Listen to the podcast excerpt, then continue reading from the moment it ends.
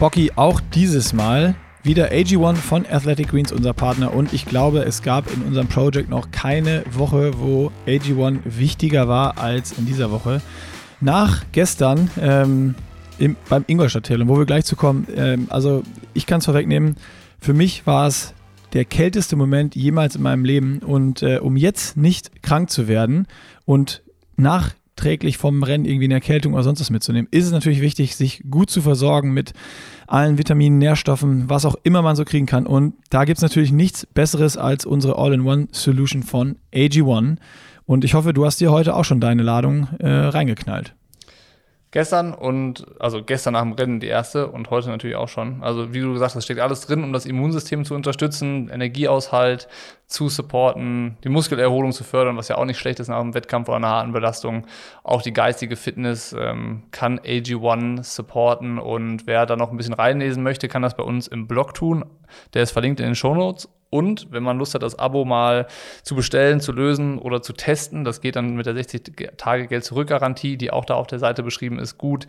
Findet ihr alles auf athleticgreens.com slash pushinglimits und ja, von meiner Seite ist dazu eigentlich auch alles gesagt und weil der Podcast fast Überlänge hat, würde ich sagen, damit starten wir dann jetzt. Ja, es war so ein besonderes Wochenende dass wir nicht bis Freitag warten konnten, um den Podcast aufzunehmen. Deswegen direkt am Montag nach dem Rennen, wo noch alles ganz, ganz frisch ist, der Tag nach dem, was auch immer das da war, in Ingolstadt. Ähm, ja, das, das versuchen wir heute mal ein bisschen aufzuarbeiten. Was gibt es denn bei dir aufzuarbeiten? Was äh, hast du mit nach Hause genommen? Also gibt ja immer so ein paar Sachen, die einen am, nach dem Rennen irgendwie unmittelbar am meisten beschäftigen ähm, die man so, so ein bisschen zerdenkt danach. Was war es jetzt bei dir bei dem Rennen? Oder von dem Rennen? Was ist übrig geblieben? Ähm, boah, ich glaube, es gab kein Rennen, außer vielleicht meine erste Langdistanz in Rot, wo so viel übrig geblieben ist. Also ähm, über allem stand natürlich so dieses, dieses Wetterding, was da beim Radfahren los war. Also äh, ich kann dir bis heute nicht sagen, wie, wie ich es überlebt habe und da wieder in die Wechselzone gekommen bin. Ähm, also ich habe es ja gestern schon, als wir telefoniert haben, mal gesagt, ich kann mich an keine Situation erinnern in meinem Leben, wo mir jemals äh, so kalt war. Ähm, das ist etwas, was mir auf jeden Fall noch sehr, sehr lange in Erinnerung bleiben wird äh, und was äh, auf jeden Fall eine gute Story immer ist. Und äh, sportlich gesehen ähm, ist es so, ja, das, boah, eigentlich ist alles ähnlich gelaufen wie ich es mir vorgestellt habe. Nur mich ärgert so ein bisschen das, äh, das Schwimmen. Äh, das, ist so, das ist so ein bisschen, können wir nachher mal nacheinander alles nochmal drauf eingehen. Das ist einmal Schnelldurchlauf, dass ich da nicht ähm, mitbekommen habe, dass Fabi Reuter hat reisen lassen müssen. Und äh, ja, kann man, kann man einfach auf äh, mangelnde Wettkampferfahrung der letzten Jahre ähm, schieben, würde ich jetzt mal sagen. Da habe ich einfach einen Moment nicht aufgepasst und dann zack war es zu spät. Das hat mich schon auch noch so ein bisschen beschäftigt. Ich meine, das wäre jetzt fürs Rennen kein, kein riesengroßer Unterschied für mich gewesen, aber trotzdem ärgert es mich. Okay, ja, dann äh, gehen wir doch der Reihe nach durch. Dann äh, sezieren wir doch dein Rennen und äh, im Anschluss können wir ja noch bei mir, das ist ja schneller erzählt, was bei mir los war, ähm, durchgehen. Wie ja, hat es angefangen? Wir, wie war das Wochenende? Wie war der Ablauf? Was war was war gut, was war schlecht, was nimmst du, äh, was willst du beibehalten? Gibt es irgendwas, wo du sagst, das willst du nochmal dann in Rot anders ausprobieren? Ähm, fang da an, wo du anfangen möchtest. Ja, ich äh, würde ganz, ganz vorne anfangen, und zwar am äh, Freitagabend.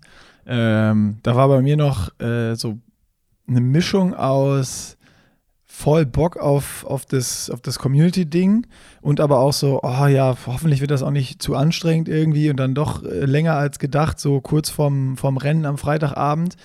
Ähm, aber was dann aus diesem Abend geworden ist in, in Ingolstadt, ähm, war ja einfach nur, nur mega, mega happy, geile Vibes, die man da mitgenommen hat und das war ja genau die richtige Entscheidung, das zu machen und äh, da auch nochmal Danke an 8020 die Agentur, 11 Grad die Location und vor allen Dingen Valentin aus Ingolstadt, äh, der ähm, das alles so ein bisschen möglich gemacht hat und äh, natürlich alle unseren Partnern da, die da mit an Bord waren. Also das war, das war so ein Abend, das war schon für mich so eine richtig, richtig runde Einstimmung, die mir einfach äh, Spaß gemacht hat und die auch für mich jetzt überhaupt keine Energie gekostet hat, wie ich vielleicht am Anfang mal, hm, ist das so, wird das Energie kosten oder nicht? Äh, jetzt im Nachgang kann ich sagen, der Freitagabend hat mir eher Energie gegeben, als er mir gekostet hat, wenn wir ganz, ganz vorne anfangen wollen. Wie war es bei dir? Ähm, kann ich so eins zu eins Copy-Paste machen. Ja, okay. Dann haben wir, haben wir das schon mal gleich. Dann, äh, wenn ich weitergehe, der äh, Samstag, ja, würde ich sagen, lief alles äh, unspektakulär und genauso, wie ich es mir überlegt hatte. Schwimmrad, äh, Laufen, Radfahren, Schwimmen, 20 ähm, Minuten Laufen, morgens einfach einen ganz, ganz lockeren Auftaktlauf habe ich gemacht. Äh, morgens um äh, sieben, kurz nach sieben bin ich aus dem, aus dem Hotelzimmer raus, äh, um nochmal so, ja, 8 Uhr war Start, ähnlich zur, zur Rennzeit am nächsten Tag schon mal so eine kleine Aktivität zu haben. Das war wirklich ganz, ganz locker. Also war, war gut. Dann sind wir Radfahren gegangen. Das hat sich ähm, bei, der, bei der Vorbelastung zweimal drei Minuten gefahren und eine Stunde insgesamt. Die zweimal drei Minuten in Race Pace haben sich auch richtig gut angefühlt und nochmal ja, 15, 20 Minuten geschwommen mit einem 3x100 äh, äh, Race Pace und ein paar 50er mit Steigerungen. Also äh, würde ich vor Rot diesen Tag so, so beibehalten. Der hat für mich super gut funktioniert und war so unspektakulär, wie er nur sein kann. Aber ähm, ja, null Stress irgendwie drin, keine Hektik aufgekommen und äh, so, dass man sich optimal vorbereitet fühlte fürs, fürs Rennen. Und ähm, zwischendrin bei oder nach dem Radfahren haben wir die Startunterlagen abgeholt. Das ging auch alles äh, rucki zucki, also da super gut organisiert in Ingolstadt. Keine Warteschlangen und langes im Bauch stehen der Beine und sonst was, sondern hin, Unterlagen geholt und äh, wieder zurück aufs Hotelzimmer. Ähm, und da fing es dann bei mir so ein bisschen an, als ich dann angefangen habe, die, ja, scheiße, was brauche ich denn alles? Die Startnummer, die, ach ja, Helm, die Nummer draufkleben und sonst was. Also da hat sich da bei mir schon so extrem diese Routine, die fehlt, äh, bemerkbar gemacht.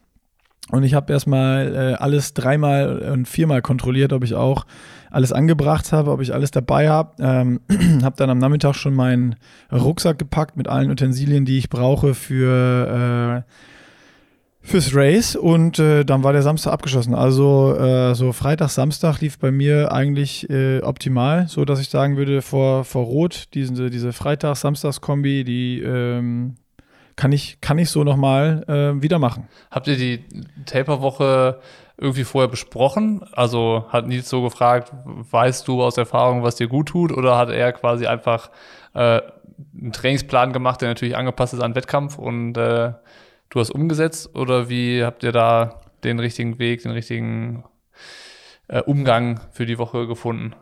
Ähm, genau, also das war so, dass er das gefragt hat, aber ich habe, wie gesagt, äh, mein letztes Rennen war 2016, das also ich hatte da, ich habe einfach gar keine Routine mehr vorm Rennen, die ich irgendwie mache und hatte dann Nils gebeten, ey, du hast da wahrscheinlich äh, mehr Erfahrung als ich mit den ganzen Athleten, die du betreust. Äh, schreib mir doch einfach mal eine Taper Woche, wie du es äh, deinen Athleten verordnen würdest. Und äh, wenn das klappt, dann machen wir das in Rot äh, genau so. Und das hat eins zu eins alles super geklappt. Ich habe mich super gut gefühlt. Guter, gute Mischung aus Anspannung, Entspannung, Regeneration. Und ähm, ja, ich würde sagen, die, die Woche ist für mich jetzt so, weil es so gut funktionierte, einfach gesetzt äh, vor Rot. Also am Ende war es äh, bei mir aus Grund von mangelnder Routine und äh, dass ich überhaupt nicht mehr weiß, ja, was ist jetzt, was ist jetzt richtig, was ist jetzt falsch, dass ich Nils habe machen lassen, um es auszuprobieren, ob es gut funktioniert. Das hat super funktioniert und genauso äh, werden wir die äh, Woche dann jetzt auch in Rot oder für Rot übernehmen. Was kommt dann jetzt noch bis Rot? Also sind ja noch fünf Wochen bis zum Rennen, eine Taper-Woche, also noch vier Wochen, äh, in denen Zeit bleibt, was zu machen. Also wir springen jetzt so ein bisschen äh, im Thema, ist jetzt gerade weg ja, ja, ja. ist ja egal. Ja. Ähm, weißt du schon, was noch auf dich zukommt, was jetzt noch geplant ist von Görke?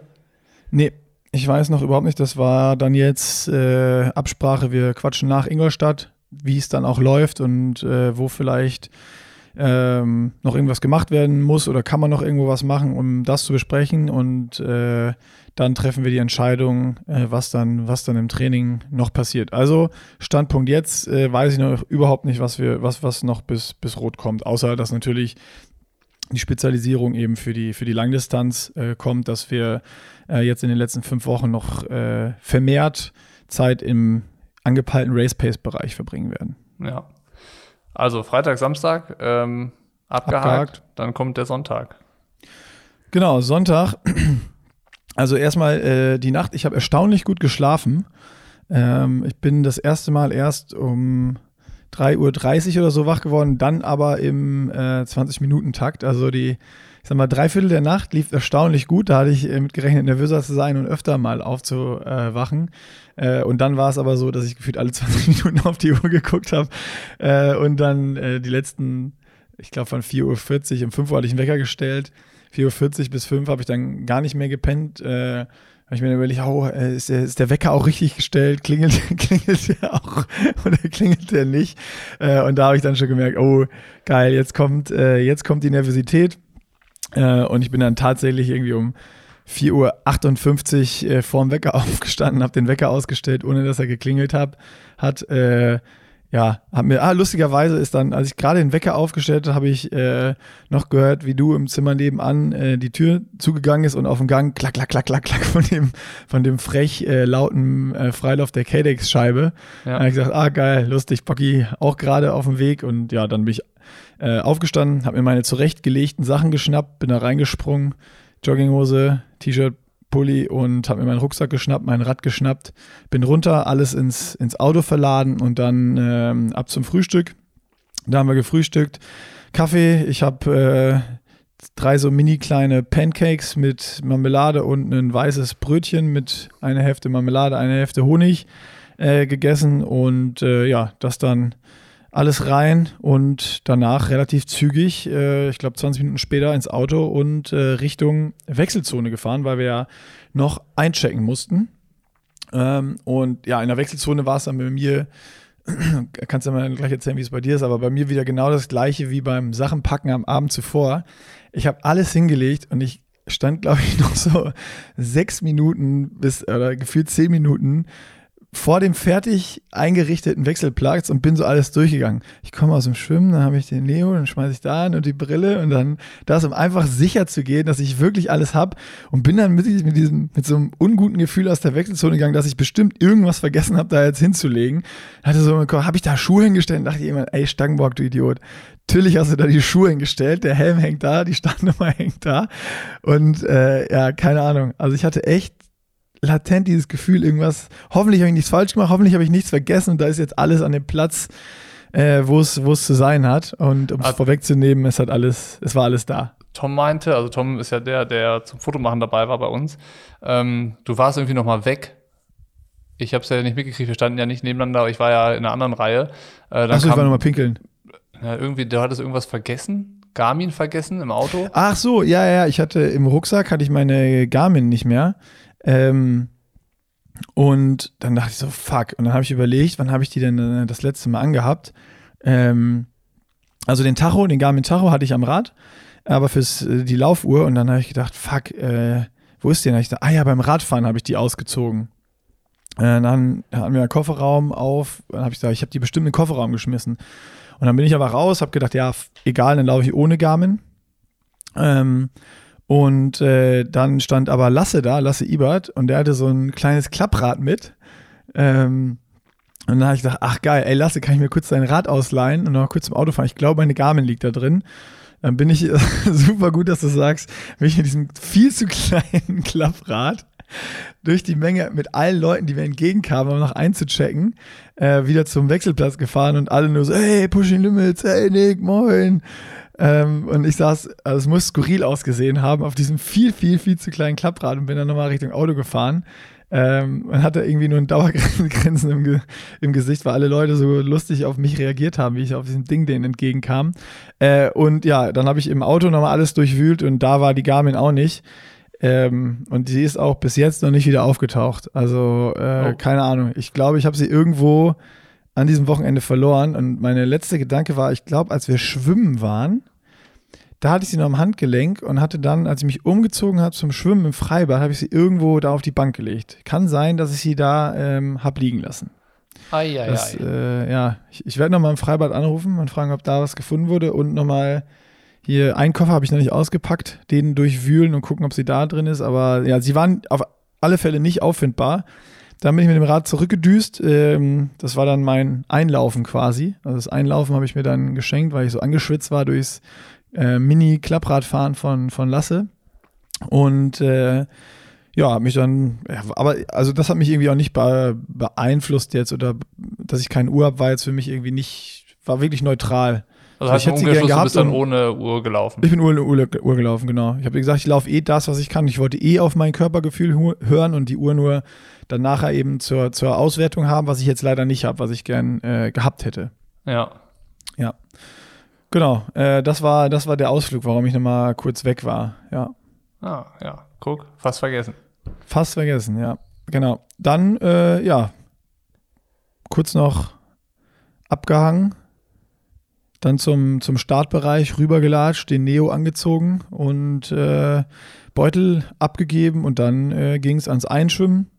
Beim Einschwimmen habe ich schon gemerkt, äh, fühlt sich gut an im Neo, gute Wasserlage, der See ist ja super genial da und äh, gute Sicht. Also da war dann ja Anspannung da, aber auch die Lockerheit, dass ich gemerkt habe, es irgendwie zwickt nichts und keine Ahnung, ich fühle mich gut. Das Einschwimmen hat sich super gut angefühlt und dann äh, bin ich an die Startlinie gegangen und habe dann erst stand ich bei äh, Per van Flerken und äh, habe dann nochmal so aber auf, auf, auf dem See rausgeschaut und habe gedacht, hm, die Boje ist schon weiter rechts und dann habe ich da äh, dich, Fuchs, bei Willi Hirsch stehen sehen. Äh, und dann bin ich da nochmal äh, kurz entschlossen in die, in die Ecke, was auch äh, genau die richtige Entscheidung war. Und äh, bin auch ganz, fast nach ganz rechts zu euch äh, rübergerückt quasi. Und ja, dann, äh, als ich ankam, fiel auch, glaube ich, fünf Sekunden später schon, schon der Startschuss und es ging los. Also ähm, das war dann dieses übliche Gewusel, alle rennen ins Wasser, los geht's und äh, ja, es, es, war jetzt ja nicht so ein riesig krasses Feld, dass es da große Positionskämpfe gab. Ich hatte äh, mit einem mich noch so ein bisschen kurz gekabbelt um die Füße vom, vom Willi ähm, dann hatte ich die aber und wir sind rausgeschwommen. Und äh, tatsächlich, lustigerweise, war dann aber anscheinend, also entweder sind die schneller rausgeschwommen, aber die äh, Jungs um Thomas Ott, die links standen, die waren noch ein bisschen, bisschen schneller raus oder näher zu Boje oder was auch immer. Aber auf jeden Fall waren die äh, ein Stück weiter vorne und da ist Willi dann aber ähm, nochmal mit dem Push die, die Lücke zugeschwommen und ist dann direkt auch vorbei an die, an die, an die Spitze. Ähm, und wo wir dann diese, oder wo diese Gruppen sich zusammengeschlossen haben, da hat äh, Fabi Reuter mich da hinter Willi Hirsch richtig weggedrängt. Dann dachte ich, ah, okay, ey, mir ganz egal, an welcher Position ich hier schwimme. Wenn du unbedingt willst, dann, dann schwimm halt hinter Willi und schwimm, schwimm vor. Und da habe ich mich an seine Füße gesetzt, habe nach links geatmet, habe äh, Thomas Ott gesehen und gedacht, geil, fühlt sich gut an, genau hier wolltest du sein. Und ich hatte ja ein bisschen Angst, dass die dann vielleicht schneller losschwimmen oder es dann doch zu schnell ist für mich. Äh, habe dann nur gedacht, perfekt, habe mich darauf konzentriert, sauber zu schwimmen, locker zu bleiben, nicht irgendwie unnötig viel Energie zu verbraten und habe einfach nur nach vorne auf die Füße von Fabi Reuter geguckt. Und ähm, dann, keine Ahnung, 45 Sekunden später gucke ich hoch und sehe, dass die Lücke aufgegangen ist. Und dachte nur so, fuck, das kann jetzt nicht wahr sein. Ey, der drängt mich hier weg und äh, dann lässt er direkt abreißen. Und dann äh, habe ich überlegt, mache ich jetzt den Push? Und bin dann einmal neben ihn geschwommen und habe dann aber gemerkt, uh, da muss ich schon investieren und die Lücke war jetzt nicht so, dass es nur zwei Meter waren oder drei, sondern es waren halt schon zehn. Und das zuzuschwimmen kostet dann schon richtig viel Kraft und habe mich dann einmal noch mal kurz so äh, zweimal zurückgeguckt, habe neben mir Thomas Ott gesehen und habe dann gedacht, ja, pff, du, come on, dann ist es jetzt so äh, dumm gelaufen, hast du nicht aufgepasst? Ähm, hätte ich da dreimal nach vorne geatmet, hätte ich gesehen, dass die Lücke aufgeht und hätte noch, noch reagieren können. Und äh, ja, dann bin ich eigentlich die, die komplette Strecke dann äh, hinter Fabi Reuter hergeschwommen und habe halt gesehen, wie die Jungs vorne weggeschwommen sind, aber jetzt auch nicht einen riesen Abstand äh, irgendwie herausgeschwommen haben, sondern der ist am Anfang aufgegangen und dann relativ konstant geblieben. Ähm, und ja, lustigerweise habe ich mit Thomas dann äh, nach dem Rennen nochmal äh, geschrieben und der hat dann auch genau das Gleiche. Er hat auch die, die Füße nur oder hat dann nur auf mich geachtet, hat nach vorne geguckt, hat gesehen, fuck, die Lücke geht auf und hat sich auch überlegt, nee, ich äh, investiere auch nicht. Hat es dann zwischendurch noch einmal überlegt, ob er, ob er nach vorne geht und irgendwie nochmal versucht zuzuschwimmen. Ähm, ist dann auch nochmal neben mich geschwommen und äh, hat dann aber auch gemerkt, nee, da muss er zu viel investieren und hat es dann auch sein lassen und hat gesagt, naja, komm, dann äh, ist das Schwimmen halt ein bisschen lockerer und dann gibt er Gas beim Radfahren. Genau. Also, hat er dann ja auch so gemacht. Genau, das, das heißt, hat er so gemacht. Drei, ihr wart dann 3, 4, 5 nach dem äh, genau. Schwimmen. Ich glaube, also Willi war vorne weg mit dem ähm, mit dem Finn. Finn ah, große ja. Fese, genau. Genau, die zwei waren vorne weg. Ähm, und ja, ich dachte dann, okay, geil, wir sind jetzt zu dritt, äh, fahren, wir, fahren wir zusammen raus. Ähm, das habe ich dann relativ schnell gemerkt, lustigerweise beim Schwimmausstieg, dass ähm, Thomas Ott andere Pläne hatte. Also der ist ab dem Schwimmausstieg durch die Wechselzone geballert, dass er, glaube ich, schon mir acht Sekunden gegeben hat, als wir am Rad anfahren, äh, angekommen sind und hat dann auch noch in Kurzdistanz-Manier, was er ja einfach gut kann, gewechselt und äh, ja, ist so schnell raus, dass ich sofort eine riesen ähm, Lücke hatte. Und ja, Fabi Reuter war dann, war dann noch hinter mir. Und ähm, Thomas, keine Ahnung, wie, das, der war direkt 300, 400 Meter schon weg. Ich habe ihn noch gesehen aber äh, habe halt gesehen, da ist dann, dann kein Reinkommen, äh, Rankommen, bin halt noch oder habe noch versucht, auf den Schuhen richtig Gas zu geben, bin da irgendwie mit 380, 400 Watt rausgestiefelt aus der Wechselzone ähm, und habe dann aber gemerkt, ich komme nicht näher und habe gedacht, ja komm, das bringt jetzt auch nichts mehr, lass es, konzentrier dich auf dich, das wolltest du eh machen, habe die Schuhe angezogen und äh, gut ist. Und äh, ja, dann kam Fabi Reuter noch an mir vorbei und ähm, da habe ich dann auch schnell gemerkt, okay, wenn ich da jetzt fair hinter ihm herfahre, fahre ich äh, 350 Watt und äh, das, das habe ich dann zwei, drei Minuten gemacht und habe dann gedacht, okay, der fährt anscheinend so durch oder zieht das so durch. Ähm, das, das war mir dann zu heiß und dann habe ich ihn fahren lassen ähm, und war dann alleine unterwegs. Das ging aber nicht lange so, weil er kam ja das relativ bald von, von hinten irgendwie, ich glaube, ich glaube, zwei waren es. Die sind ja dann zuerst an mir vorbeigefahren und dann später auch an dir. Ja. Ähm, die sind definitiv noch mal mehr als 350 Watt am Anfang gefahren. Ja, also als die an mir, als die an mir vorbeifahren, habe ich gedacht, ah geil, jetzt kommt irgendwie bald eine Gruppe, wo du mitfahren kannst, aber ey, das war quasi irgendwie ein, ein Formel-1-Wagen gegen einen Trabi. So, die an mir vorbeigefahren. Das war ich überhaupt nicht dran. Ich habe nicht mal gezuckt ja. äh, dass ich versucht habe, da mitzufahren. Also das war sowas von deutlich, dass ich da keine Chance habe mitzufahren. Und äh, ich war am Anfang auch schon eher, also ich wollte ja, hatte ich ja gedacht, 280 bis 300 Watt fahren und hatte glaube ich, nach den ersten 20 Minuten 309 Watt äh, Average da stehen. Also ich war schon, ich sag mal, über den Verhältnissen am Anfang unterwegs, die ich mir eigentlich vorgenommen hatte, die ersten äh, 20 Minuten ähm, und oder Viertelstunde, ich weiß gar nicht, welcher Zeitpunkt das war. Das war gerade, wo es wieder rausging äh, aus, der, aus der Stadt nach dem Wendepunkt. Und ähm, da habe ich gedacht, nee, komm, mach dein Ding. Und äh, von hinten kam noch mehr. Ich hatte ja am Wendepunkt schon gesehen, äh, dass du auf jeden Fall noch relativ schnell kommst, weil du super nah dran warst. Und dann kam noch eine größere Gruppe um Per van Flerken dahinter und habe gedacht, okay, dann ist das halt heute deine Gruppe, wenn, wenn du die dich einholen. Und äh, erstmal kam es dann aber du ähm, und bist, bist an mir vorbei. Und äh, ja, da habe ich dann gedacht, geil, da fährst du jetzt erstmal mit, solange du kannst. Ja. Ähm, du bist da an mir vorbei und hast gesagt, Alter, was fahren die da vorne? Ja, das also, war äh, du warst auch, weil sie dich überholt haben, glaube ich, auch ein bisschen geschockt da, ne? Ja, geschockt nicht, ähm, verwundert, sagen wir es mal so, weil ich ja auch da ziemlich, ich, also ich bin ziemlich hart angefahren, die, auch die ersten 20 Minuten. Und da trotzdem halt, die sind, die haben mich einfach stehen lassen. So, und dann dachte ja. ich mir halt so krass, wenn, wenn ich hier irgendwie ähm, 340, 350 Watt fahre und die einfach so wegfahren, also das war wirklich nicht irgendwie langsam vorbei, sondern einfach weg. Ja. Ähm, dann dachte ich mir so, Alter, was müssen, was treten die denn da? Also das muss schon, das war, ich war nicht geschockt, ich war beeindruckt. So würde okay. ich mal sagen. Ja, es war schon, ja. hat mir schon Respekt abgerungen. Ja, können wir gleich nochmal drauf eingehen, wenn wir deinen äh, Rennen nochmal durchgehen. Auf jeden Fall war es dann, war's dann du da, hast mich überholt an einem Anstieg hinten Richtung zweiten Wendepunkt raus. Und äh, da bin ich dann mit dir äh, gefahren und äh, das war dann so eine Pace, die sich zu dem Zeitpunkt äh, gut angefühlt hat und die war, also ich bin dann, glaube ich, boah, ich musste so hinter dir 315, 310 Watt eigentlich die ganze Zeit fahren.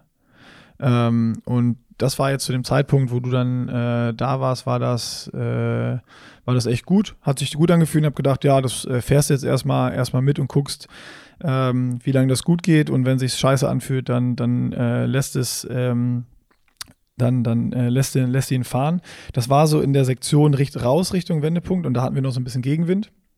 Und nach dem Wendepunkt war es dann äh, mit dem Rückenwind so, dass ich, kannst du ja gleich mal erzählen, ich weiß nicht, was du dann vorne noch gefahren bist, aber da war es dann krass. Da habe ich gemerkt, wenn es in diese viel höheren Geschwindigkeiten ging, wo wir dann teilweise 48, 50 oder so mit dem Rückenwind gefahren sind, da musste ich dann auf einmal hinter dir nur noch 270, 280 fahren, ähm, bei, bei gleichem Abstand.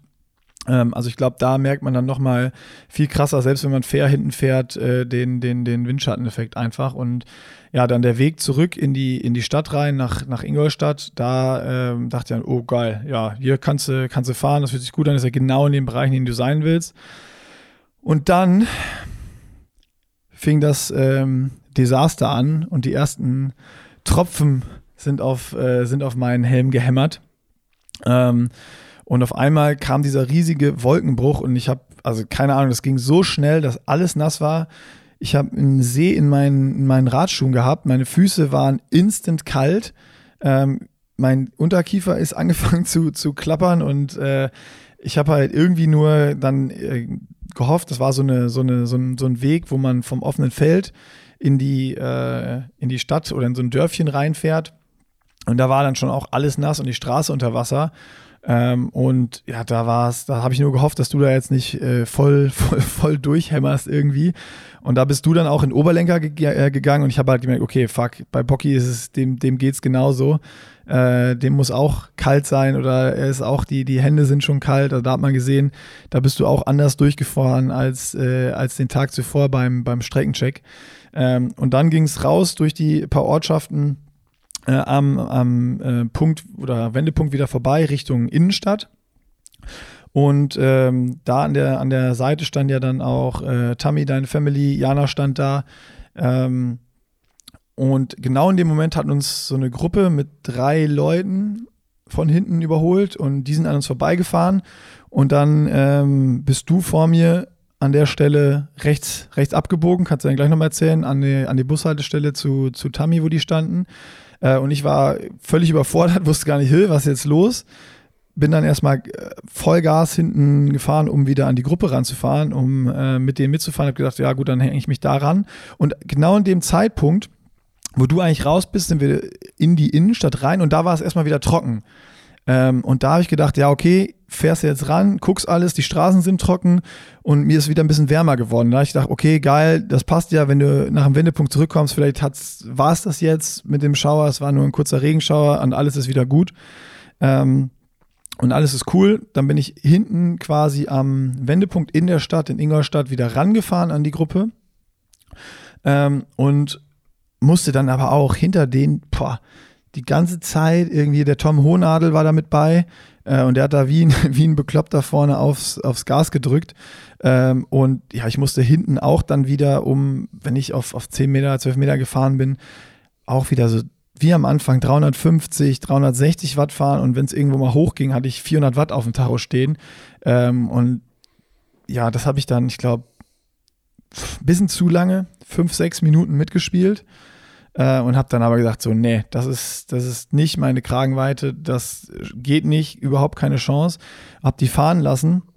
Und dann war eigentlich das Schlimmste, dass in dem Zeitpunkt oder genau an, dem, an der Stelle, wo ich die habe fahren lassen, äh, wir wieder rausgefahren sind Richtung zweiten Wendepunkt und da auch der Regen wieder Vollgas eingesetzt war, äh, eingesetzt äh, äh kam. Und mir wurde immer, immer kälter und ich habe keine Ahnung, also ich fing immer mehr an zu zittern. Ich konnte nicht mehr richtig schalten. Ich habe nur gedacht, okay, bei der Kälte äh, versuch halt irgendwie deine, deine Verpflegung so viel reinzukriegen, wie du nur, wie du nur reinkriegen kannst.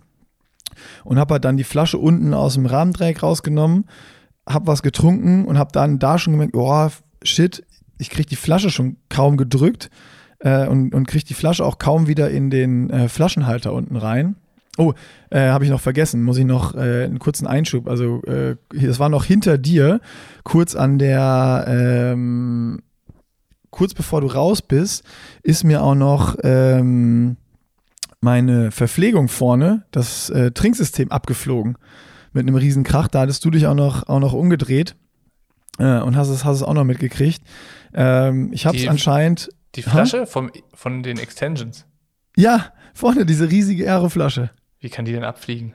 Ja, ich habe anscheinend, äh, das hatte äh, Lasse dann nachher, die hat die wieder dran gemacht und unten dieses Stück, wo man diese, diese Gabel, diese Aufnahme unten reinsteckt, dieses Stück war vorgeschoben. Also anscheinend habe ich die nicht sauber in die Aufnahme gesteckt, sondern so ein bisschen schräg, dass sie sich quasi, da sind so zwei Plastikkeile drin, dass es über einem und unter einem Plastikkeil war. Und dann hat sich das durch die Erschütterung nach vorne rausgeschoben und dann ist die einfach nach unten weggeknallt auf den Reifen und bam, weg. Das war der Knall, den du auch gehört hattest, Ach, wo es, wo es die, auf die Runde 2 ging. Ja, und da ist mir äh, die Verpflegung wegge, weggeballert. Äh, ich hatte aber zum Glück das Ding schon fast leer. Und da war äh, nicht, mehr, nicht mehr so viel drin. Und ich hatte noch Notfallgels und unten noch die Flasche komplett voll mit Verpflegung. Das heißt, ich hatte eh viel mehr an Bord, als ich äh, brauchte. Also war das jetzt kein Problem. Aber trotzdem äh, gut, dass es jetzt passiert ist und nicht in Rot. In Rot wäre es katastrophal gewesen. ja. Genau. Und ähm, das heißt, ich konnte nicht mehr auf dieses Trinksystem auch zurückgreifen, wo ich einfach den Schlauch hochnehme, in den Mund nehme und trinke, sondern musste irgendwie auf meine Flaschen oder Gels zurückgreifen und äh, habe das da das erste Mal gemerkt, dass es schon kritisch war und habe dann schon immer gesagt, okay, wenn ich irgendwie bremsen muss oder diese Kurven oder Wendepunkte kamen, bin ich vorher aus der Aero-Position raus und habe schon so meine Hände gepustet, dass ich überhaupt noch die Griffe richtig drücken kann. Also keine Ahnung, das war echt saugefährlich, weil es einfach so kalt war und ähm, auf dem Weg raus waren ja dann auch die Age Cooper auch bei diesem Scheißwetter. Äh, da auch allergrößten Respekt an jeden, der das irgendwie durchgemacht hat. Ähm, krass. Und auch da war es dann teilweise so, dass ich echt die Leute von hinten schreien müsste, rechts fahren, rechts fahren, weil ein paar schon wirklich Schlangenlinien gefahren sind, ähm, wo du gesehen hast, okay, die, hier, hier suffert gerade jeder und viele sind nicht mehr, nicht mehr Herr ihrer Sinne irgendwie. Ähm, und ich habe dann gedacht, okay, fahr bis zum Wendepunkt hinten, äh, guck, dass du da irgendeine Flasche greifst und nochmal Nutrition reinkriegst.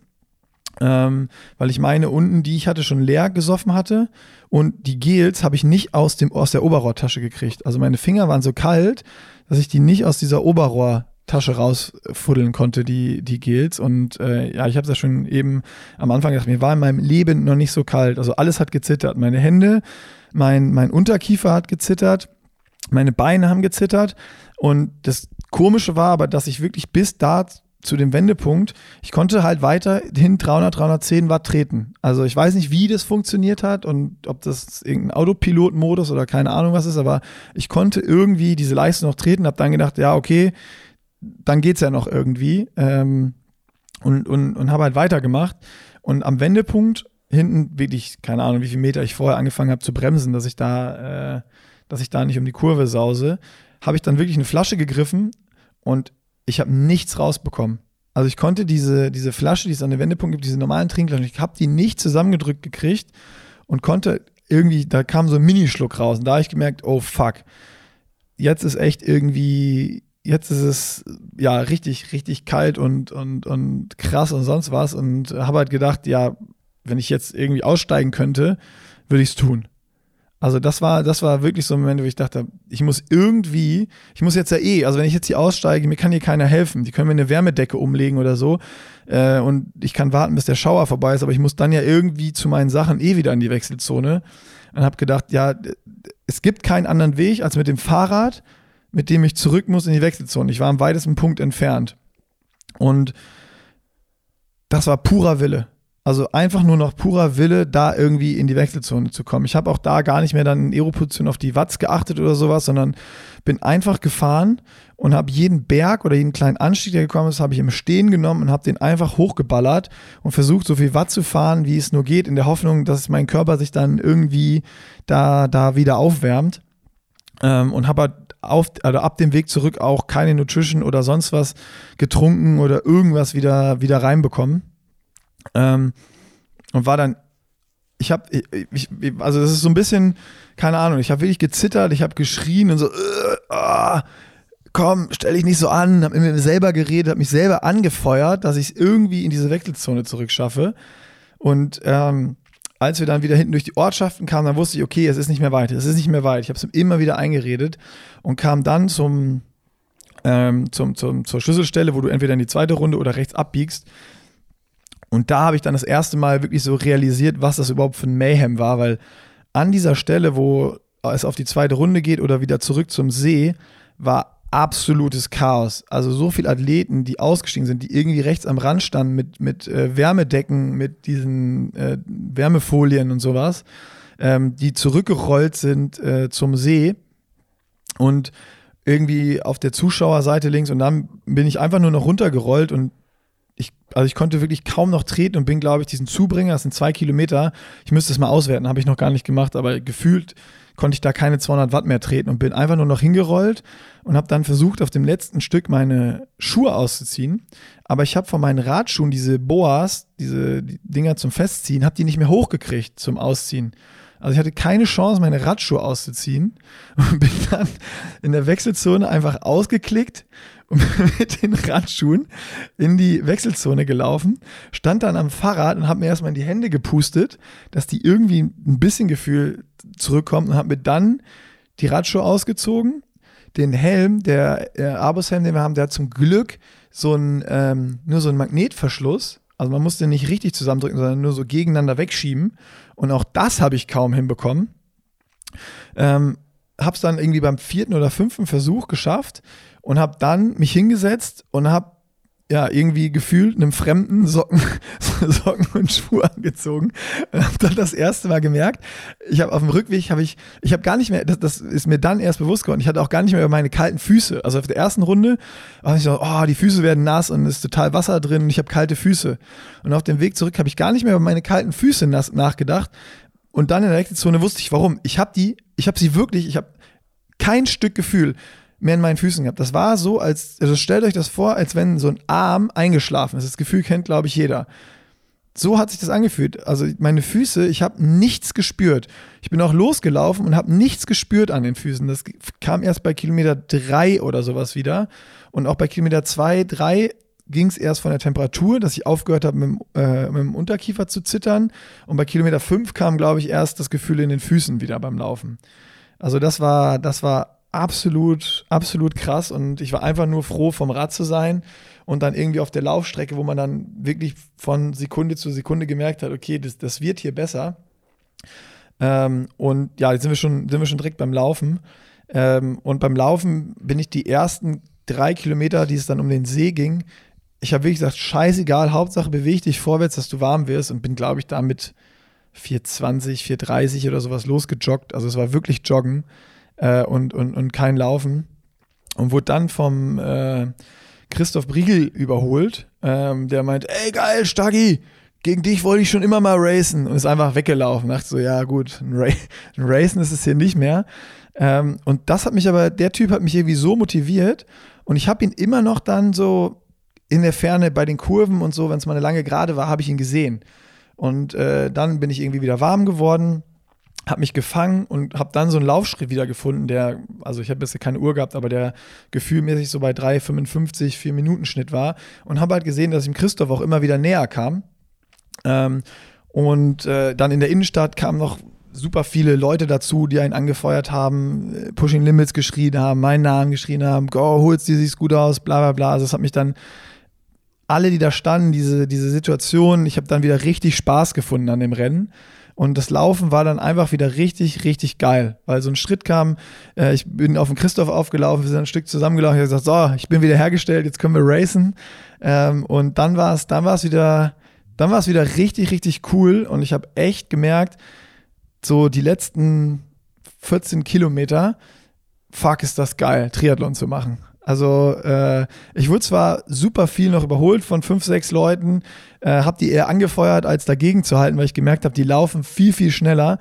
Aber es war überhaupt nicht, dass ich gedacht habe, ach scheiße, jetzt musst du gegenhalten und kämpfen um jeden Platz, sondern ich war einfach nur froh, dass ich wieder einen vernünftigen Schritt hatte, dass ich laufen konnte und dass ich Spaß hatte, das zu machen, was ich, was ich hier gerade mache.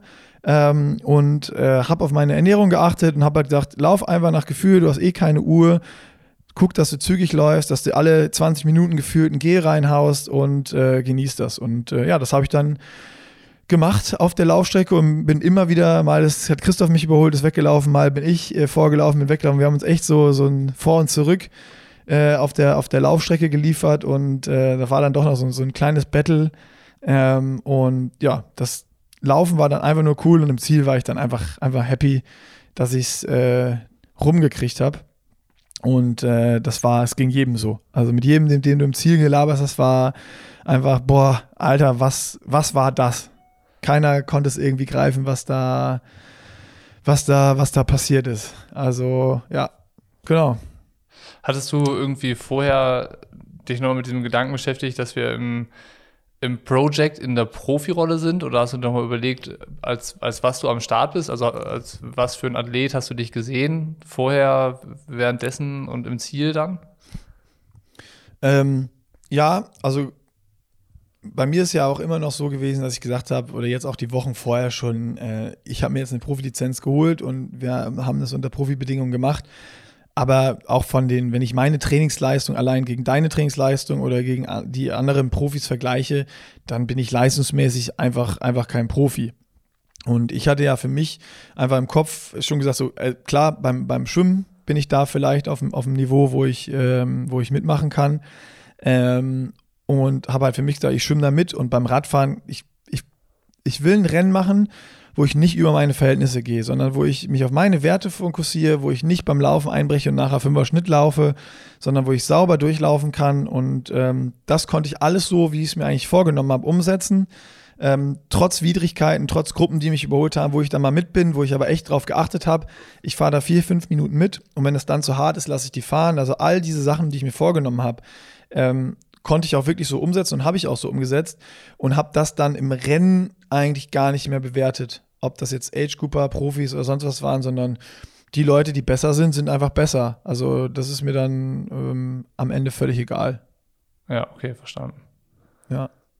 Aber ich habe, also muss ich sagen, ich habe, das hat halt gefehlt jetzt so. Seit August nur trainiert und dieses Rennen, ich habe wieder richtig Bock auf Triathlon-Rennen bekommen während des Rennens. Auch trotzdem, dass es so kalt war beim, beim Radfahren, aber das hat einfach, das hat einfach so Bock gemacht und auch jetzt nachträglich, ähm, dass ich sage, ja, keine Ahnung, vielleicht muss ich vor Rot doch nochmal irgendwo schauen, dass ich noch mindestens ein Rennen mache und äh, vielleicht trainiere ich nach Rot nicht mehr so hart weiter, aber vielleicht mache ich noch zwei, drei Rennen, weil ähm, das Rennen an sich, das Quatschen nachher mit, mit den Leuten im Ziel und so, das, das, das war einfach schon geil. Das hat, das hat so Bock gemacht das Anfeuern von den Leuten auf der, auf der Strecke, die Atmosphäre einfach und äh, das hat mich echt, das hat mich wieder gepackt. Ähm, was ich nicht gedacht hätte, muss ich ehrlich sagen, weil ich dachte, ey, ich mache jetzt rot und dann ist das, habe ich gar keine Lust mehr aber dieses, jetzt, jetzt verstehe ich es ja, dieses, dieses Triathlon machen an sich ist einfach geil und ich bin so happy, dass ich einfach irgendwie wirklich die Bereiche, die ich hatte, umsetzen konnte und am Ende auch noch einen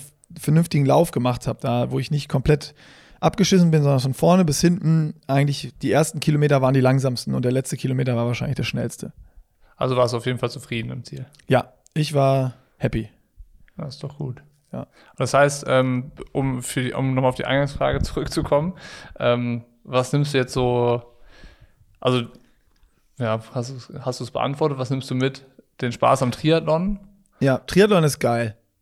Also für mich ist wirklich Triathlon ist, ist einfach geil und ähm, ja, das, das, das, Rennen ist natürlich jetzt so ein spezielles gewesen. Das war jetzt kein Triathlon, sondern vielleicht eher ein Abenteuer. Kann man es, glaube ich, äh, besser beschreiben.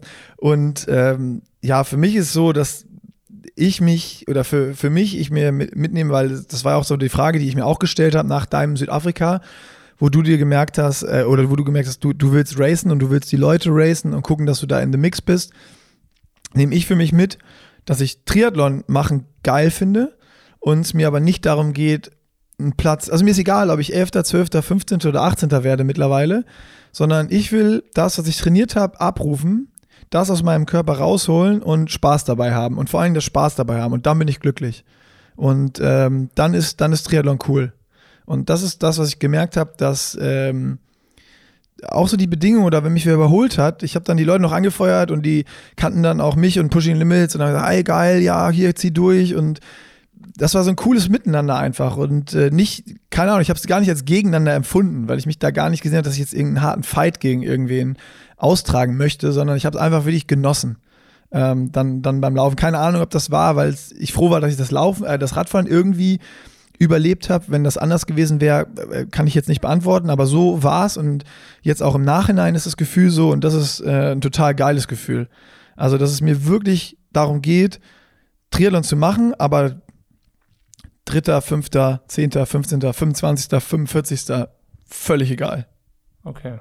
Das ist ganz interessant, weil wir ganz am Anfang äh, von dem Projekt darüber gesprochen haben, ähm, wie das dann wohl ist, wenn der Wettkampf kommt und da dann Leistung irgendwie zutage gefördert wird und das dann irgendwie ein Ranking gibt, an dem man ablesen kann, wie gut man ist oder wie man im Verhältnis zu anderen ist und so, ähm, dass du da noch gesagt hast, dass das ist, was dich eigentlich am meisten ähm, so beschäftigt und dass das das ist, äh, wo du, also ich, also es ist auch übertrieben zu sagen, dass du davor Angst hast, aber dass sich dieses dem stellen, das ist, was sich so am meisten irgendwie äh, an diesem Project, ähm, was sich befremdlich angefühlt hat irgendwie für dich, ne? Ja, genau. Und ähm, also super gut zusammengefasst. Genau das ist es eben, was, was, was mich auch gar nicht, oder jetzt aktuell einfach gar nicht reizt. Also mich, mich reizt es schon, das ist jetzt nicht so, dass ich sagen will, ich, ich will, also ich fahre jetzt mit 100 Watt und habe einfach einen schönen Tag. Ich will schon meine Limits an dem Tag abrufen. Und zwar beim Schwimmen, beim Radfahren und beim Laufen.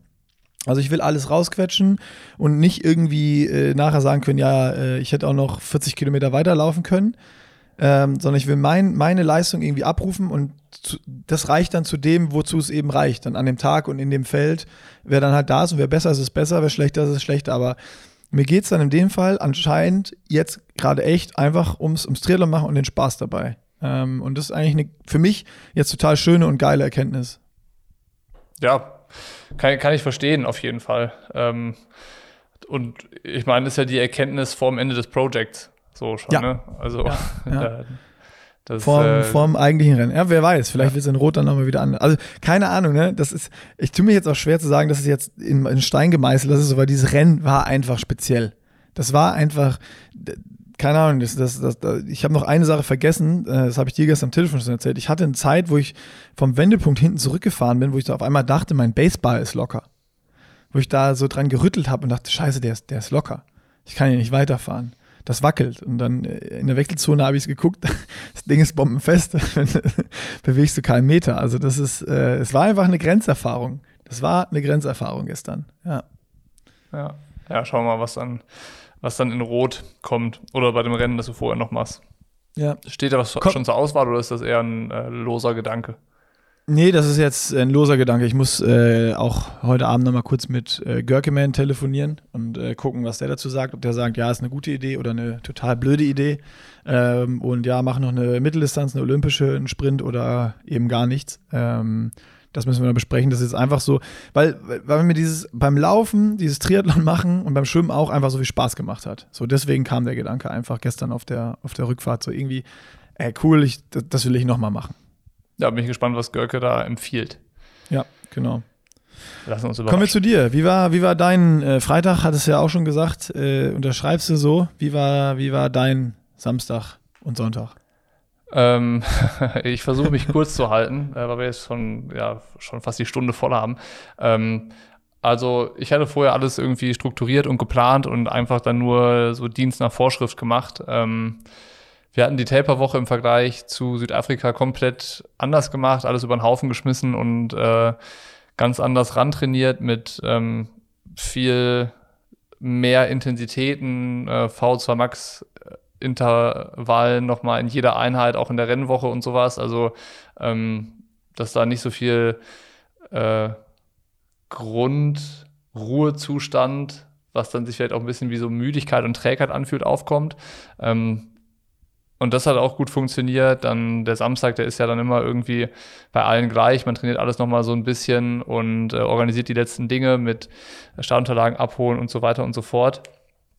Und ähm, das war alles cool. Dann ist äh, nachmittags noch äh, meine komplette Family angereist, die dann ja auch dabei waren. Laura ist noch gekommen, meine Trainerin.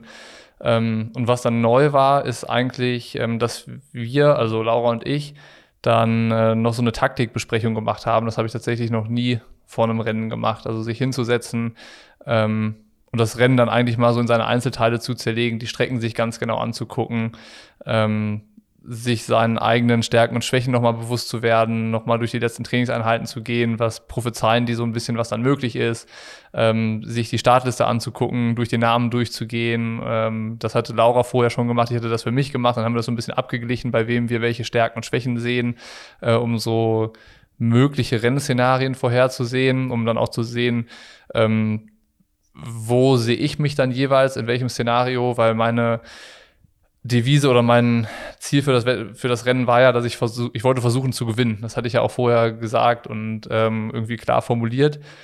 Und irgendwie funktioniert sowas ja nicht planlos. Also da musste halt irgendwie was, was hin, womit ich wusste, okay, das ist der Weg dahin oder das kann der Weg sein.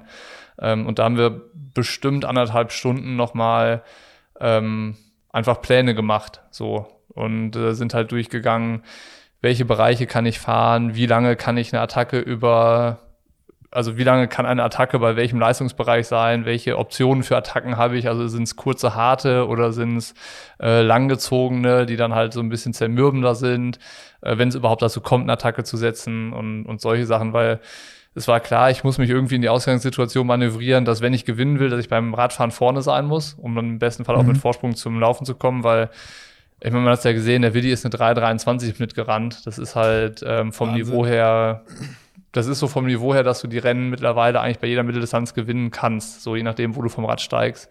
Ja. Ähm, aber auch dann, dann irgendwie das, was Finn gelaufen ist auf Platz 2 oder Thomas, das sind halt Zeiten so zwischen 3,23 und 3,33 im Schnitt auf dem Kilometer das können die Jungs, aber das kann ich nicht. Das war vorher klar. Deshalb wussten wir, ich muss halt, wenn ich eine Chance haben will zu gewinnen, muss ich beim Radfahren schon nach vorne und im besten Fall auch einen Vorsprung mitnehmen von, ja, lass es drei bis fünf Minuten sein, sowas. Also ja. Sachen, die halt schon irgendwie dann spitz auf Knopf sind. Ähm, und das war, das war super neu. Das hat mir aber viel Sicherheit gegeben, so für den Renntag nochmal, weil ich halt äh, wusste, ich weiß immer, was ich zu tun habe, wenn das und das eintritt. Und ähm, so ging es dann irgendwie Richtung Rennen. Also das hast du ja schon beschrieben, was dann alles so vor dem Start ist. Und ähm, ich wusste vorher schon genau, dass ich ganz nach rechts gehe, weil rechts ist eigentlich immer meine Startposition. Da habe ich das am besten äh, alles im Blick, weil ich atme nach links. Ich habe immer eine Ausweichmöglichkeit, wenn es irgendwie zu brenzlichen Situationen kommt oder zu viel Hauen und Stechen, kann ich immer nach rechts ausweichen, weil das da dann frei ist. Ähm, das heißt, da ist eigentlich auch so meine Standardposition, ist in, in Ingolstadt auch tatsächlich die beste Startposition, weil es der kürzeste Weg an die erste Boje ist. Hat man dann vielleicht auch gesehen, dass wenn du ganz links stehst, dann hast du so eine etwas längere Gerade und von rechts kannst du einfach nur hochschwimmen. Ähm, das sind so Sachen, die hatte ich mir aber vorher schon irgendwie bewusst gemacht. Ich musste da jetzt am Rennmorgen über nichts mehr nachdenken. Ähm, selbst so das Einlaufprogramm hatte Laura schon am Tag vorher gesagt, was ich da machen soll und warum ich es 40 Minuten vorher anfange und warum es 30 Minuten vor dem Start abgeschlossen ist und solche Sachen. Ähm, also es war alles, alles so, was den Ablauf betrifft und an den an Aufgaben, die man so zu tun hat, war alles besprochen und ich wusste von allem Bescheid. Und, und auch ähm, optimal umgesetzt, ja dann.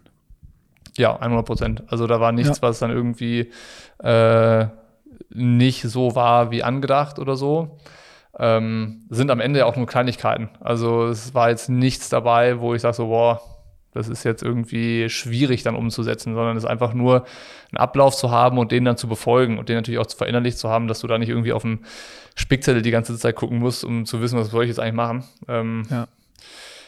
Genau. Ähm, das war das war das so vor dem Rennen.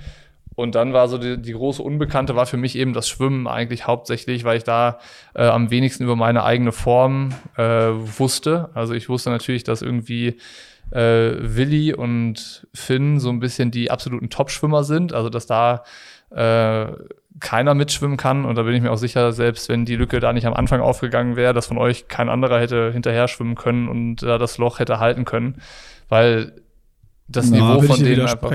Weil, also ich bin jetzt wirklich locker geschwommen. Das war GA1. Also bis du, bist ja nur hinter, du bist ja nur hinterher geschwommen. Also du hast ja gesagt, du hast es versucht dann und hast dann gesehen, dass es dann doch auch schnell ist und dass die Lücke schon zu groß war. Also wie gesagt, so, das ja, war das ja Loch relativ am Anfang. Das Loch zuschwimmen nicht. Das Loch zuschwimmen nicht, aber ich war ja hinter Willi und da hätte mitschwimmen können an seinen Füßen im Wasserschatten, das, das weggegangen.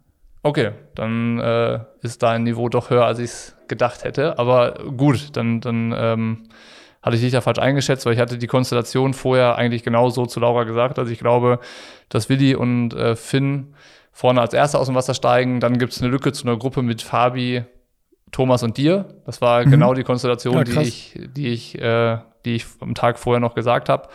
Und ähm, da war es dann so, dass in einem Optimalszenario wäre ich in eurer Gruppe gewesen und mhm. in dem Normalfall wäre ich dahinter gewesen. Und der war ja dann auch so.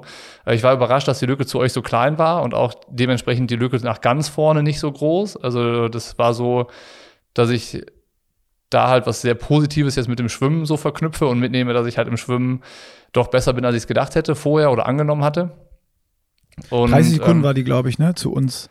Genau, nach dem Schwimmausstieg waren es 30 Sekunden und nach dem Losfahren waren es nur noch 20 dann zu, zu dir und Fabi, weil Thomas war ja schon weg. Ähm, genau, also das war sehr, sehr gut und ich meine, wenn du so einen Start in ein Rennen hast und auch direkt jemanden vor dir siehst, wo du weißt, da ist jetzt der nächste Schritt, da musst du gleich hin, dann sortierst du dich erstmal ganz anders und ziehst dir die Schuhe an, guckst, dass du den Abstand so hältst, dass, dass die Sichtweite da bleibt und ähm, wenn du dich dann gesammelt hast, dann legst du los. So, ne? Das ist halt schon mal für einen Start in Rennen auf jeden Fall äh, gut, so eine Zuversicht dann zu haben. Und dementsprechend hat sich das dann eigentlich auch so durchgezogen. Also, dass dann der Plan war, wenn eine Lücke nach vorne, ganz nach vorne auf die Spitze da ist, die halt Richtung zwei Minuten ist, dann ähm, versuche ich über 20 Minuten mit 340 Watt zu gucken, was passiert. Also schließt sich die Lücke, wird die kleiner, verändert sich die, wird die größer oder bleibt die einfach konstant. Und ähm, so bin ich ja dann auch die ersten, 40, äh, die ersten 20 Minuten gefahren. Also wie gesagt, so mit 340 Watt dann da, da losgelegt. Und als ich dann gesehen habe, okay, die 20 Minuten sind jetzt rum, ich bin aber immer noch nicht so, dass ich die da vorne sehen kann, ähm, habe ich halt so dann einen Gang rausgenommen, bin noch so mit 310, 320 Watt dann gefahren. Das war ungefähr der Moment, wo ich an dir dann vorbeigekommen bin, wo ich da ja, okay. dann, dann ja. runter reguliert habe.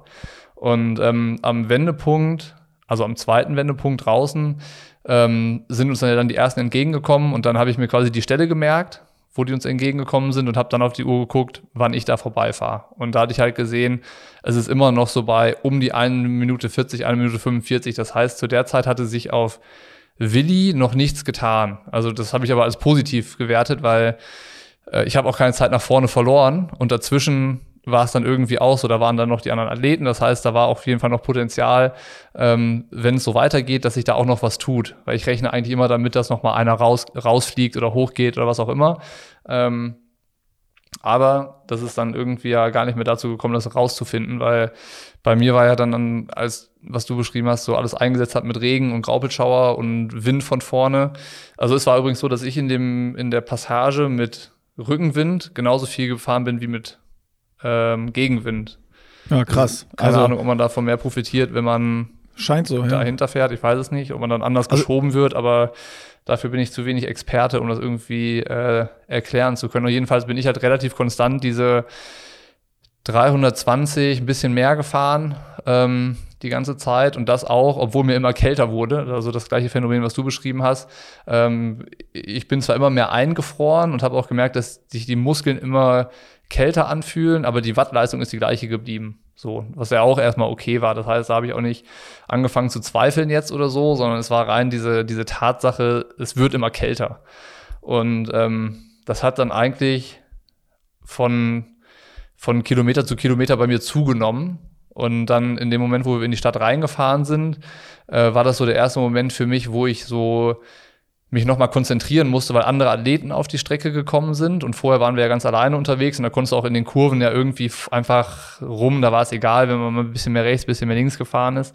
Und ähm, als dann aber die anderen Athleten kamen und in dem Moment, wo wir an der Stelle vorbeigefahren sind, wo die anderen quasi auf die Runde gekommen sind, stand links auch noch ein Krankenwagen mit äh, richtig ja. vielen Sanitätern und ja. da stand ein Helfer, der hat die ganze Zeit ge gewunken und irgendwas gerufen. Ich habe aber nicht verstanden, was es war, weil der Aerohelm so über die Ohren geht und das, der rauscht relativ laut. Ich habe also nicht kapiert, was der wollte und hab, bin halt da schon nur noch, hast du ja wahrscheinlich gesehen von hinten. Ja, ich bin nur noch gerollt. Ich habe ja auch nicht mehr gedreht und ich habe mich ständig ja. da, dahin umgeguckt, weil ich dachte, da ist irgendwie sowas Schlimmes passiert, so wie der hier gestikuliert. Das heißt irgendwie entweder kommt die Stelle noch, so, das wusste ich halt nicht, oder da ist irgendwas, dass man halt so super vorsichtig sein muss. Jedenfalls habe ich das nicht, nicht richtig gerafft und bin da ja nur vorbeigefahren. Und ich glaube, in dem Moment war das dann auch, wo wir gerollt sind, dass die Gruppe da von hinten kam. Genau, genau in dem Moment, ja.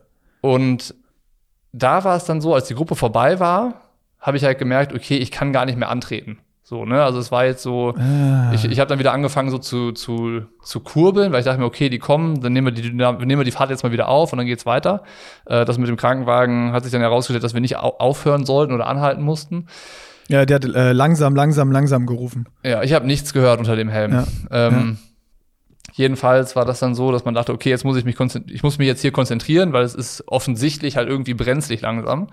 Ähm, die Strecke war voller, dieser Krankenwagen-Typ ist, der da irgendwie äh, Aufmerksamkeit gemacht hat, die anderen Athleten, die Gruppe kommt von hinten. Da war einfach so viel los und dann wollte ich halt losfahren, habe gemerkt, okay, ich kriege keinen keinen keinen Punch mehr auf die Pedale so und dann kam mir diese Rechts-Links-Kombination ähm, und dann war es noch mal so ganz leicht runter und noch mal eine Links-Rechts-Kombination und ich hatte halt ich, ich konnte meine Unterarme gar nicht mehr ansteuern. Also die waren so, die Muskulatur war so kalt, dass ich zwar den Basebar noch greifen konnte, aber ich konnte gefühlt die Bremsen noch ziehen, aber nicht mehr dosieren. So. Krass, ja, das. Ich habe nur gesehen, dass bei dir irgendwas nicht geht oder irgend. Also ich habe mich gefragt, was macht der da? Ja, ja, also es, ich hatte halt quasi das Rad nicht mehr unter Kontrolle, weil dann Ja. diese, diese Kurven waren und ich war ja auch im Fahren. So, und dann, wenn du dann merkst, du kannst nicht mehr. Also ich hätte bremsen können, wenn ich gekonnt hätte, aber die waren ja noch funktionsfähig, aber ich, es ging halt nicht zu steuern. Und dann war ja nach der zweiten Rechts-Links-Kombination ähm, stand Tamara da und wir hatten abgesprochen, dass sie so etwas vor meinen Eltern steht, damit sie mir was zurufen kann und dass ich das dann auch höre und dass dann nicht irgendwie, wenn die anderen anfeuern oder so, das dann untergeht. Und ähm, da wusste ich, okay, sie steht da, ich lasse jetzt ausrollen und ich fahre ran, weil mein erster Impuls war, ich brauche was zum Anziehen. So, mir ist so kalt, ich brauche was zum Anziehen. Äh, das ist äh, so, das war auch nicht nachgedacht, dass das natürlich laut Regelwerk überhaupt nicht erlaubt ist, dass ich mir irgendwie dann von außen was anreichen lasse, was ich anziehen kann. Ja. Ähm, aber das war so der Impuls, warum ich angehalten habe. Ich dachte mir, okay, meine Eltern stehen da, ich brauche was zum Anziehen, mir ist so sacke kalt. Wenn ich was habe zum Anziehen, kann ich weiterfahren. So, das war der Grundgedanke. Und dann bin ich da rangerollt und so quasi so meinem, meinem Vater in die Arme, weil ich konnte ja selber nicht ganz fest anhalten. Und dann wollte Ach ich krass, sagen, der hat dich dann auch quasi gebremst überhaupt. ich war schon super langsam, ne? ich bin nur noch so gerollt und ich hatte auch einen Fuß ausgeklickt und den so über den Boden schleifen lassen. Und dann Krass. wollte ich halt sagen, mir ist so kalt, ich brauche was zum Anziehen. Und ich konnte nicht mehr sprechen. Also ich konnte keinen, keinen Satz mehr sagen, sondern ich habe halt irgendwie nur noch kalt, Jacke, ge- irgendwie sowas gesagt. Ich habe nur noch in, in Worten mich ausgedrückt und habe dann auch, äh, als ich dann stand, so den anderen Fuß ausgeklickt und mich so aufs Oberrohr gesetzt und die Arme so ein bisschen abgelegt und mich so zusammengekrümmt so ein bisschen. Ähm, und dann habe ich halt das Stottern angefangen. Also es war kein Zittern mehr und auch kein Kieferklappern, sondern es war so ein, so ein, so ein richtiges Schlottern, so ein richtig, so, so ein, so ein Schütteln. Also es war Krass. richtig, richtig also ganzen. Körper. Ja, vor allen Dingen Oberkörper und, und Arme und Hände. Ähm, und dann war es so, ich meine, da war dann irgendwie Tamara hatte ich hatte dann Laura angerufen, die waren auch am Telefon. Ich weiß aber überhaupt nicht mehr, was wir, ob wir was gesprochen haben oder was sie gesagt hatte oder so. Aber es war halt offensichtlich, dass ich da nicht mehr weiterfahren kann. Ähm, Dann hatten sie schon, also meine Schwester war noch da, meine Mutter, mein Schwager und mein Vater. Die hatten mittlerweile alle alle Jacken, die sie hatten, irgendwie über mich gelegt. Ähm, und ich glaube, mein Vater hing auch noch so halb auf mir, um um irgendwie was äh, zu bewirken. Ähm, jedenfalls war dann so, ja, okay, ich muss von diesem Fahrrad runter, weil sonst kippe ich da gleich um. Und ich konnte aber selber mich nicht mehr bewegen und hat mein Vater mich so von dem Rad so runtergezogen und dann so quasi so, so, so abgehoben und auf den Boden gesetzt. Und dann kam noch ein Sanitäter mit so einer, mit so einer, ähm, mit so einer Folie, mit dieser Wärmefolie, die dann auch noch drüber gelegt hatten. Und ähm, so, so richtig, was dann da los war und so, weiß ich dann auch nicht mehr. Ich, ich musste auch gar nicht mehr sagen, ich mache nicht mehr weiter oder irgendwas. Das war einfach klar. Also es war, das war keine Entscheidung, die getroffen werden musste oder so, Ja. ähm, sondern das war, war ein Ding der Unmöglichkeit. Also ähm, das, es tat auch nichts weh. Ne? Also es war, ein, Mhm. das, es war einfach, ähm, ich war außer Gefecht gesetzt, also wegen der, wegen Ja. der Kälte und so. Ja, Und ähm, dann ähm, war da so ein, so ein Hallenbad, so 200, 300 Meter weiter, da bin ich dann hin, da durfte ich dann auch duschen und sowas, weil ich war halt der erste Athlet, der da reingekommen ist. Ähm, da habe ich dann erstmal irgendwie 20 Minuten geduscht, die hatten dann auch Handtücher und sowas gegeben, also waren super hilfsbereit. Und dann saßen wir da drinnen noch und haben irgendwie Tee getrunken. Und dann kam von außen immer mehr Leute, dann kam ein Sanitäter rein, und, also ein Sanitäter meinte, ich stehe hier draußen, da sind 21 Athleten und ich habe keine, keine Wärmedecken mehr, ich brauche hier irgendwie Hilfe von euch, von den von den ähm, Freibad, von den äh, Schwimmbadmitarbeitern. Und dann haben die gesagt, Boah. ja, wir haben hier ein paar Handtücher. Dann hat er so ein paar Handtücher rausgebracht. Und dann hat er irgendwann, glaube ich, das muss so gewesen sein, die Athleten in dieses Schwimmbad geschickt, weil da wurde es immer voller. Da standen dann nur noch Fahrräder, die Leute sind dann, haben sich unter den Föhn gestellt, alle mit irgendwie Decken zugedeckt und so. Das war halt äh, Fuck, irgendwie ging es dann, ging's dann da richtig los. Und ähm, wir haben dann äh, irgendwann hatte dann mein Schwager, der ist dann zwischendurch zum Auto gelaufen, hat, seine, hat dann irgendwie Sachen aus dem Koffer gepackt und mir gebracht von, von sich, ähm, dass wir dann halt irgendwann so weit waren, dass wir gesagt haben, okay, wir können jetzt los und ähm, sind dann rausmarschiert und da sind dann halt, hast du auch gesehen, ne, da wie viele Leute dann irgendwie ihr Rad geschoben haben und äh, als wir dann Richtung ähm, Parkplatz gelaufen sind, das war dann mehr Richtung Wettkampfgelände, kamen dann auch schon die ersten entgegen, die ausgecheckt hatten, also die schon noch, noch früher irgendwie wieder in der Wechselzone waren als ich ähm, und äh, die dann auch gesagt haben, ja, also da heute, das war einfach, wär, wäre einfach gefährlich geworden, wenn man da länger unterwegs gewesen wäre. Und haben ja auch einige gesagt, dass es dann noch super viele Stürze gab und sowas. Und ähm, mhm. genau, so, so war das dann. Ähm, und ja, stimmt, mir, mir fällt auch gerade ein, es lagen auch überall Flaschen rum. Also weil die Leute halt die Flaschen auch nicht mehr halten konnten oder nicht ja. mehr in den Flaschenhalter bekommen haben. Also äh, auch hinten raus auf der ganzen Strecke lagen, lagen Flaschen. Ja. Ja, das äh, kann, kann, ich, kann ich verstehen. Da hatte, hat es, wie gesagt, das vielleicht noch irgendwie rausgekriegt, aber auf keinen Fall mehr rein dann nachher. Ja. Ähm, ja, also wie gesagt, das war dann irgendwie so und dann irgendwie, klar, im ersten Moment war ich enttäuscht und dachte mir, das kann doch alles nicht wahr sein und so und äh, das nächste Rennen, das irgendwie nicht läuft und, und, das lohnt sich doch alles nicht mehr und so. Aber das hat dann so drei Minuten gedauert, ähm, wo ich dann auch dachte, ja, du, also dass jetzt auf die, dass jetzt die Kälte irgendwie darüber entscheidet, ob es läuft oder wie fit man ist oder so, das, ähm, das passt auch irgendwie nicht. Ähm, vor allen Dingen dann unter Anbetracht der Tatsache, dass halt äh, auf der Mitteldistanz 50 Prozent der Leute ausgestiegen sind oder fast 50 Prozent ja. aller, aller gestarteten Athleten. Ähm, das war dann, also das war wirklich dann geteiltes Leid ist halbes Leid. So, das war das erste Mal, wo man das so richtig gemerkt hat, okay, ähm, ich, ich, muss jetzt nicht mir den Kopf darüber zerbrechen, ob das hier äh, schlimm oder schlecht ist, nicht das Ziel erreicht zu haben, ähm, weil das, du hast ja keine Option. Nicht. Es gab gar also das, das ist ja, es ist, es ist ja, was du jetzt nee, erzählt genau. hast, das ist ja, du, ich meine, wenn du vom Fahrrad runtergetragen werden musst, dann besteht ja keine Option, dass du irgendwie weiterfährst. Also das wäre ja dann einfach nur verantwortungslos und dumm gewesen. Ähm, und das ist ja jetzt nicht, dass das von dir eine Entscheidung war, äh, ja, nee, äh, ich mache jetzt nicht weiter, sondern die wurde ja komplett abgenommen, die, die Entscheidung. Ja, genau. Und äh, von daher ähm, bleibt gar nicht so viel zu sagen. Die positiven Sachen waren eben, dass das, äh, dass das Schwimmen in die richtige Richtung geht, mhm. dass ich da ähm, so weitermachen muss wie bisher. Also, dass wir das, was wir im Training machen, dass das das Richtige ist. Offensichtlich, das schlägt dann auch an. Ähm, das Radfahren war gut, ne? Also irgendwie, als ich da ausgestiegen bin, hatte ich 325 Watt Average für, für das und ich hatte ja keine, ähm, ich hatte zwar kein Körpergefühl mehr, aber energetisch leer gelaufen oder sowas war ich nicht. Und ähm, ich, ich bin mir sicher, weil das ja auch der Bereich war, den wir vorher angepeilt hatten als Wettkampf-Pace, dass ich das äh, hätte durchfahren können, ist jetzt alles hätte, wäre, wenn.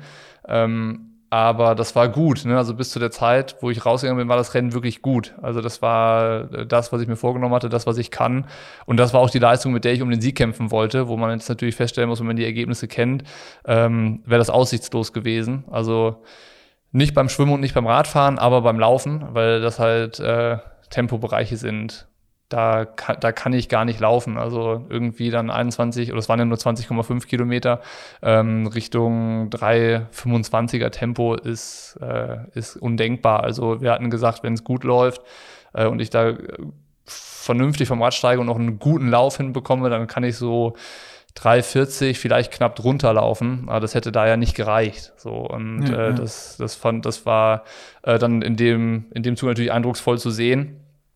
Gleichzeitig war es halt gut auch zu sehen, dass diese Herangehensweise mit einem klaren Ziel, ich will hier gewinnen, einen halt antreibt und dass es dann auch so ist, ich meine, das ist ja irgendwie fast gleichbedeutend wie, ich kämpfe hier um jeden Platz. So, also ja. ich habe dann ja. äh, gemerkt, als wir ähm, an dem Wendepunkt äh, oder als Willi noch den gleichen Abstand hatte wie am Start vom Radfahren war halt klar, okay, egal was ist, den hole ich auch nicht mehr ein, weil der fährt halt echt stark. Ähm, war es dann so, okay, ach, scheiße, ich gewinne nicht, alles kacke, ich höre jetzt auf oder ich gebe jetzt auf, sondern es war so, ja, okay, ich gewinne vielleicht nicht, aber ich, ich kämpfe jetzt um jeden Platz, den ich weiter nach vorne komme. So, und mhm. die, ich habe halt gemerkt, die Moral stimmt und es ist alles irgendwie ähm, so, wie es sein soll. Und das sind halt alles positive Dinge, die ich jetzt so mitnehme. Und das Gute ist ja auch, dass in zwei Wochen ähm, schon das nächste Rennen ist. Ich hatte ja noch eine ja. Mitteldistanz geplant in, in NRW und äh, dann ist ja auch zwei Wochen später Ironman Frankfurt. Und ähm, das ist jetzt kein, kein Knick oder das Rennen macht mir eigentlich jetzt gar nichts. Also es ist ganz anders ja, cool. als Südafrika, wo ich ja schon irgendwie auch dran zu knabbern hatte, aus unterschiedlichsten Gründen. Ja. Ähm, dass das Rennen halt äh, eigentlich nur die positiven Dinge so überwiegen. Von daher. Cool. Ja. So gut. Äh, eine Frage noch dazu. Hat dir so, dass du dann jetzt umschalten konntest, weil das war ja auch das, was in Südafrika gefehlt hat, wo du gemerkt hast, du bist irgendwie nicht konkurrenzfähig, dass dich das dann ja gebrochen hat oder die Abstände halt, ähm, dass du jetzt einfach diesen konkreten Plan hattest oder auch verschiedene Szenarien. Ist es das, was dir, was dich dann einfach geholfen hat in der Situation, wo du merkst, okay, ich komme nicht nach vorne, ich werde wahrscheinlich nicht gewinnen, aber ich kämpfe um jeden Platz? Das Ziel ist der Unterschied. Ne? In Südafrika hatte ich ja für das Rennen kein Ziel. Ah, okay, ähm, ja. außer, außer zu sagen, ich will hier einfach Triathlon machen und äh, so dabei sein. Und das ist ja das, was im, im, Wettkampf dann auch dazu geführt hat, nicht so richtig zu wissen, warum und wofür mache ich das jetzt hier gerade noch. Ähm, wie gesagt, hätten wir in Südafrika, glaube ich, auch so eine Rennbesprechung gemacht und das alles ein bisschen ehrlicher betrachtet oder ausführlicher betrachtet mit den anderen Athleten und so weiter und so fort und sind da, wären da ein paar äh, Möglichkeiten durchgegangen. Ähm, keine Ahnung, hätte das vielleicht einen anderen Verlauf gehabt oder sowas, aber ähm, das war ja genau das Learning, ne, was wir aus Südafrika gezogen haben, dass das gefehlt hat. Deswegen haben wir es jetzt gemacht und jetzt hat es funktioniert. Das heißt, ähm, ob es jetzt beim Inland-Triathlon wieder so sein wird, dass wir eine Taktikbesprechung oder so machen würden, würde ich mal bezweifeln, weil da geht es mir jetzt nicht darum, das Rennen irgendwie zu gewinnen oder irgendwie so, sondern da will ich eine gute Leistung machen, die mir halt endlich mal Zuversicht gibt für irgendwie den, den Leistungsstand, den man so hat. Ähm, mit Blick dann auf Frankfurt. Und für Frankfurt werden wir das dann bestimmt wieder machen. Also nicht unter der Prämisse, dass ich da das Rennen gewinnen will, aber sich auch ein realistisches Ziel zu stecken und dann wieder mhm. Optionen durchzugehen, wie kann ich dieses Ziel erreichen. Ähm, mhm. Und äh, ja, welche Szenarien können sich entwickeln äh, im, im Best, Bestfall, im Normalfall und im schlechtesten Fall? Wie gehe ich damit um? Welche Möglichkeiten habe ich sportlicher Natur und so? Also das war schon eigentlich so mit das mit, mit die beste Schlussfolgerung, die ich jetzt aus dem Wettkampfwochenende so ziehen kann, dass ja. das unheimlich viel gebracht hat. Also wäre es natürlich noch spannend gewesen zu sehen, was für ein Ergebnis das dann schlussendlich bedeutet hätte. Aber äh, das ist jetzt dann auch egal ähm, dem irgendwie hinterher zu trauern, weil das ist, wie es ja, ist. Absolut. Ja. Cool, dann äh, ist ja trotz dem nicht so guten Ergebnis äh, trotzdem die, die positiven Seiten überwiegen und in zwei Wochen gibt es schon wieder das nächste Race im Indeland. So ist es, so ist es. Ja. Das ist doch gut. Genau. Das, wir, wir, sind ja eh schon in der Overtime. Äh, mir, mir, fällt zum, zum Rennen auch nichts auch mehr ein. Ich glaube, wir haben alles ausführlich behandelt. Oder hast du noch äh, irgendeinen Punkt, den du, den du loswerden willst? Nee, also alles gesagt. Ja, dann würde ich sagen, machen wir den Sack hier zu und äh, ja, hören uns, hören uns dann nächste Woche wieder. So machen wir es. Bis dann. Cool. Tschö.